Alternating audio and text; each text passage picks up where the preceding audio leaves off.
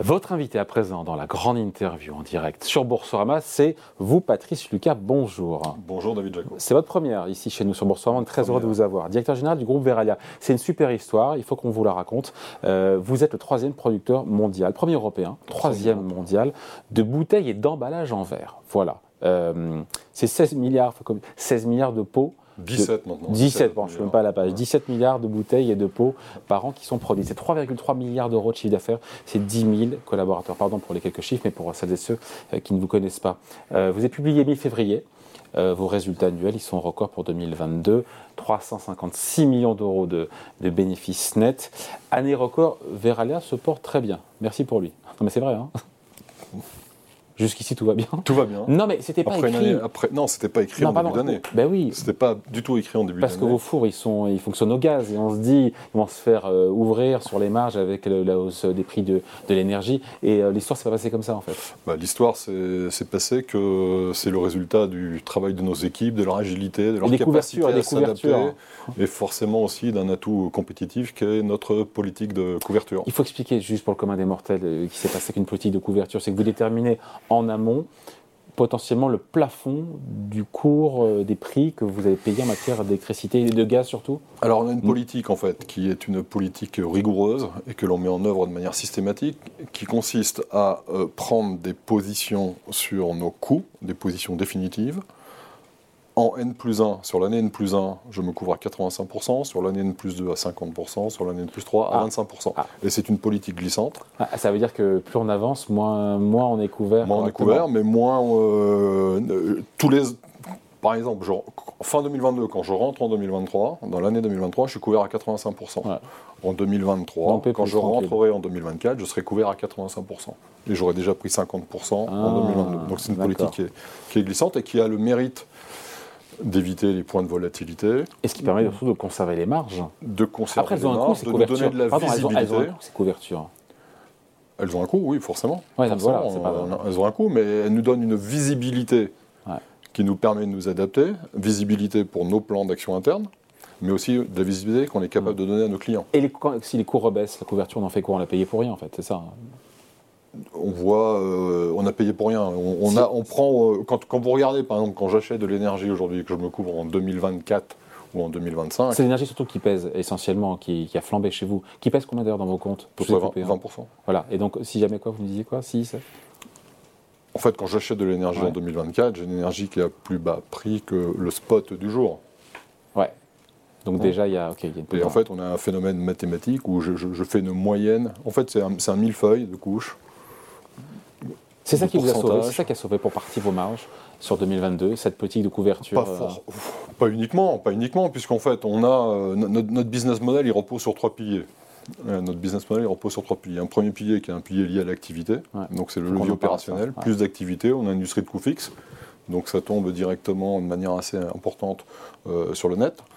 Euh, le second levier, c'est le management de notre spread. Donc, en français, notre balance d'inflation. Hein, d'un côté, j'ai les coûts, de l'autre côté, j'ai mes prix et mon mix. Hmm.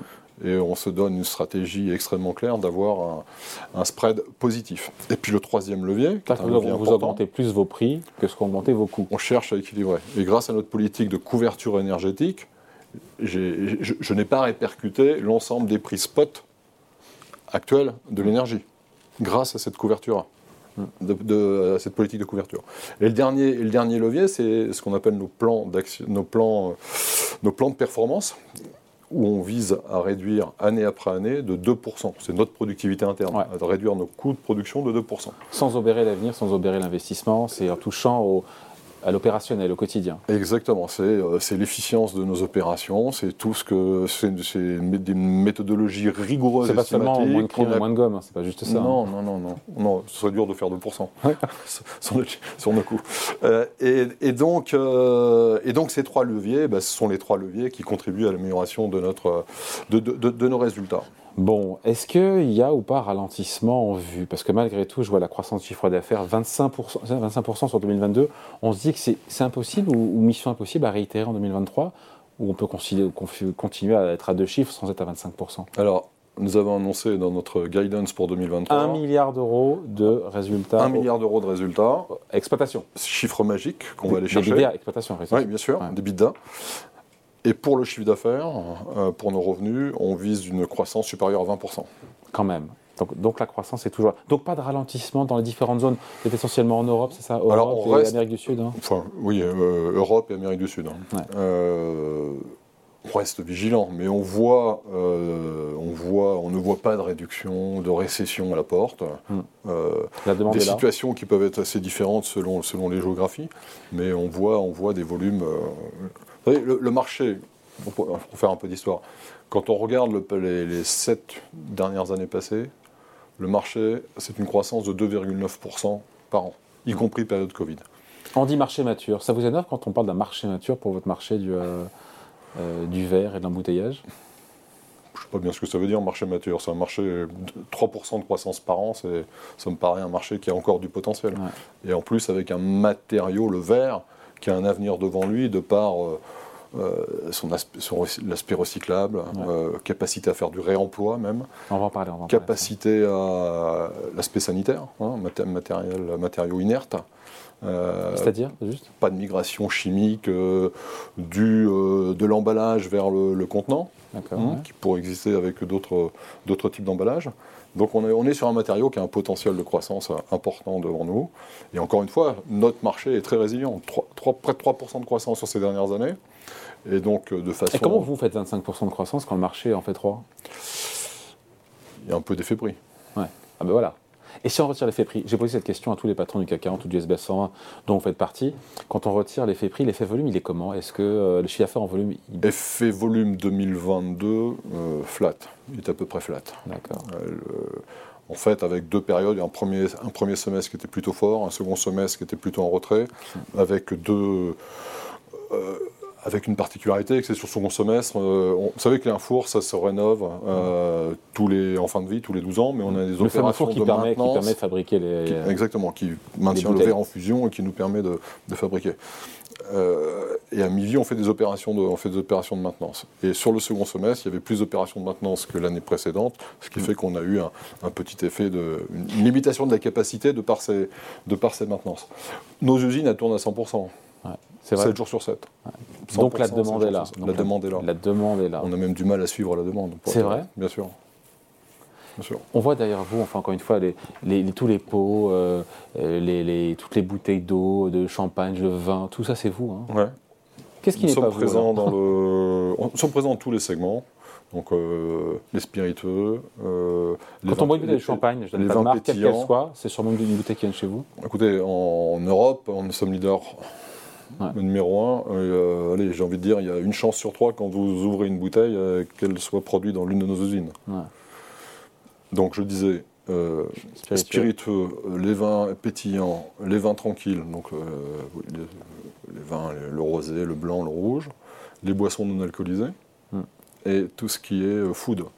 Donc les, petits pots la laitière, le pot de Nutella. Un positionnement plutôt premium qui explique aussi que vous passez mieux dans vos prix euh, clients, les hausses de coûts on cherche, on cherche à développer notre positionnement premium, on le développe, on travaille notre mix, période après période. Euh, mais nous sommes présents sur l'ensemble, sur l'ensemble des segments. Quand je prends, euh, quand je prends le segment des, des, vins pétillants, par exemple, nous sommes présents sur des bouteilles très haut de gamme, très spécifiques pour des grands noms du champagne comme sur de l'entry level, euh, sur la, bouteille, la bouteille traditionnelle euh, de champagne. Hmm.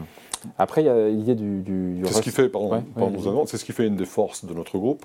Notre capacité. On est déjà sur un marché résilient, et on voit bien que euh, dans des contextes de problématiques de pouvoir d'achat, les consommateurs, finalement, ils font des arbitrages, mais sur la nourriture et les boissons, ils, continuent de, ils continuent de se nourrir. Là où ils font peut-être des arbitrages, c'est ils vont passer d'une bouteille premium à une bouteille medium range ou à une bouteille entrée de gamme. Et la beauté de, de, c'est qu'on nous sommes présents sur l'ensemble, euh, l'ensemble de, ces segments. Quand on pense au verre, on voit les faux, on se dit que ça consomme de l'énergie, donc ça émet du CO2, puisque c'est au, au, gaz, non et le Principalement au gaz, 80% de gaz. Voilà, donc on se dit qu'il vous devez avoir sous le coude, ou même déjà en marche, euh, un projet de décarbonation qui est important. Qu'est-ce qui est prévu au-delà des louables intentions, avec des investissements, avec une programmation, une trajectoire carbone? Qu'est-ce qui est prévu pour justement peut-être passer du four à gaz au, je sais pas, au four électrique, au four. Alors, on a un super... Et quelle électricité d'ailleurs au passage hein On a un super projet de décarbonation. On s'est écrit une feuille de route. Qui a commencé quand? Qui a commencé, sur laquelle il y a eu une communication très claire fin 2021. Hmm. Non, pas la communication en réel, en réel, ça commence quand? Ah, ça, donc ça va vraiment ah, commencer. on, est, dedans, on est dedans, et je vais vous donner quelques chiffres, mais je vous donne un peu de perspective. On s'est engagé à réduire nos émissions de CO2 de 46% à fin 2030 par rapport à 2019. Donc on, est sur cette, on, est sur cette route. En 2022, nous avons réduit nos émissions de CO2 de 2,7% par rapport à 2021, moins 2,7%, et en cumul par rapport à 2019, on est déjà à 10,8, moins 10,8. Comment vous avez fait jusqu'à présent? On travaille l'efficience, euh, l'efficience de nos fours. Euh, on travaille déjà et on introduit, euh, on introduit des solutions pour réduire notre consommation d'énergie. Et on a surtout à venir quelques révolutions. À savoir on a décidé d'investir dans un four 100% électrique à Cognac en France. Mmh. Ça démarrera à la fin 2023. Et on a une deuxième brique technologique, on appelle ça un four hybride, où on va passer de 80% de gaz à 80% d'électricité. Et donc, les nouveaux fours. Verte, nucléaire, Alors, euh, il va nous falloir euh, signer ce qu'on appelle des PPA, hein, des Power Purchasing Agreement, euh, qui nous garantit une électricité verte. On a signé en 2022 un contrat avec un fournisseur, RWE pour ne pas le nommer, mmh. pour couvrir 30% de nos besoins en électricité en Allemagne. Ça démarrera en 2026. C'est un contrat pour 10 ans.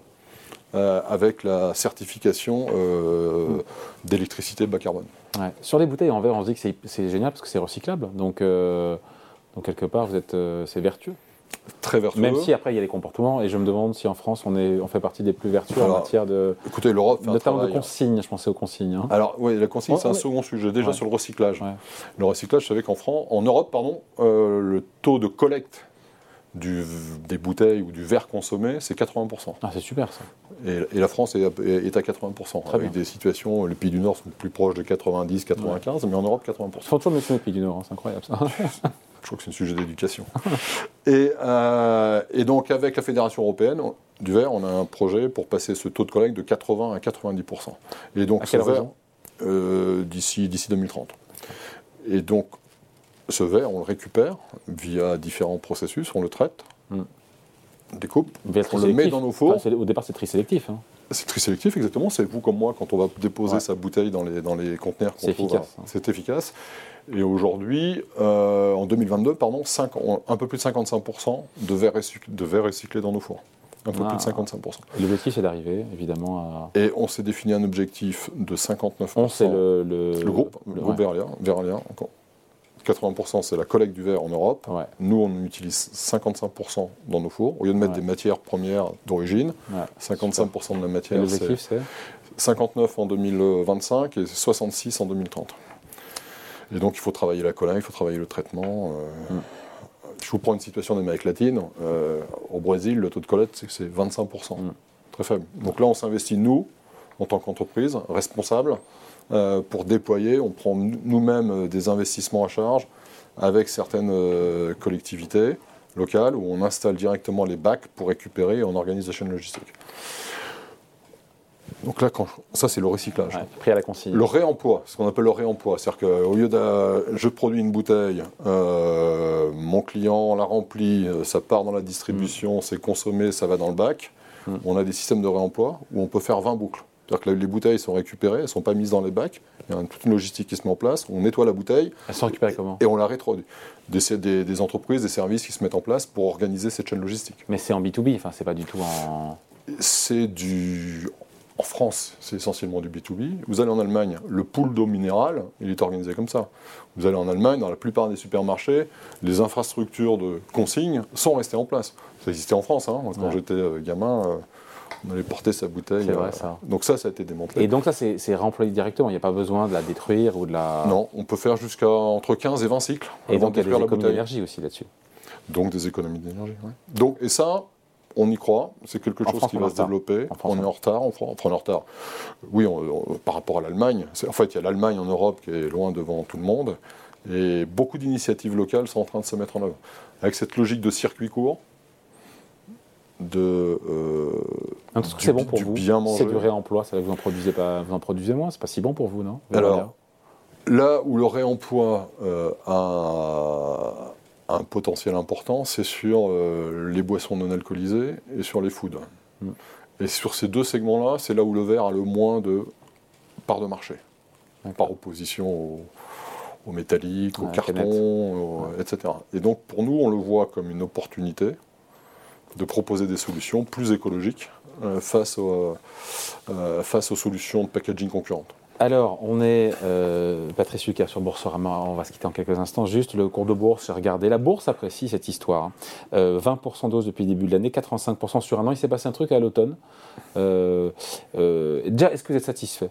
De voir, euh, encore une fois. Euh, bah, satisfait de voir que le marché reconnaît, euh, reconnaît nos résultats, reconnaît notre feuille de route, en particulier sur la partie décarbonation, reconnaît l'ambition qui est donnée et le développement que nous allons continuer d'insuffler au sein du groupe avec notamment les capacitaires que j'ai annoncés mmh. récemment en Europe, avec un nouveau four en, en Espagne et un nouveau four en Italie.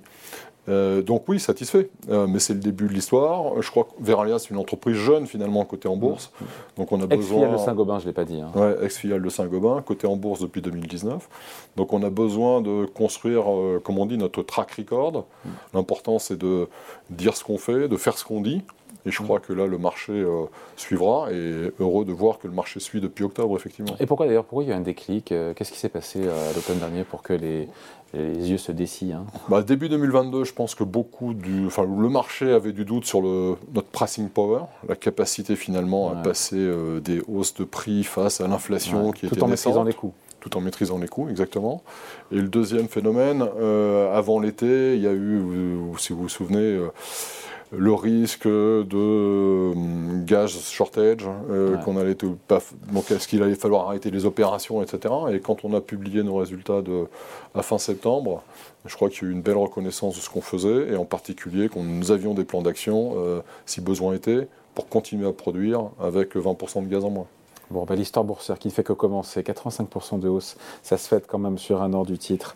Veralia. Merci beaucoup Patrice Suquet de passer nous voir donc, sur Boursorama. Merci. Directeur général du groupe Veralia, invité de la grande interview en direct sur Boursorama. Merci.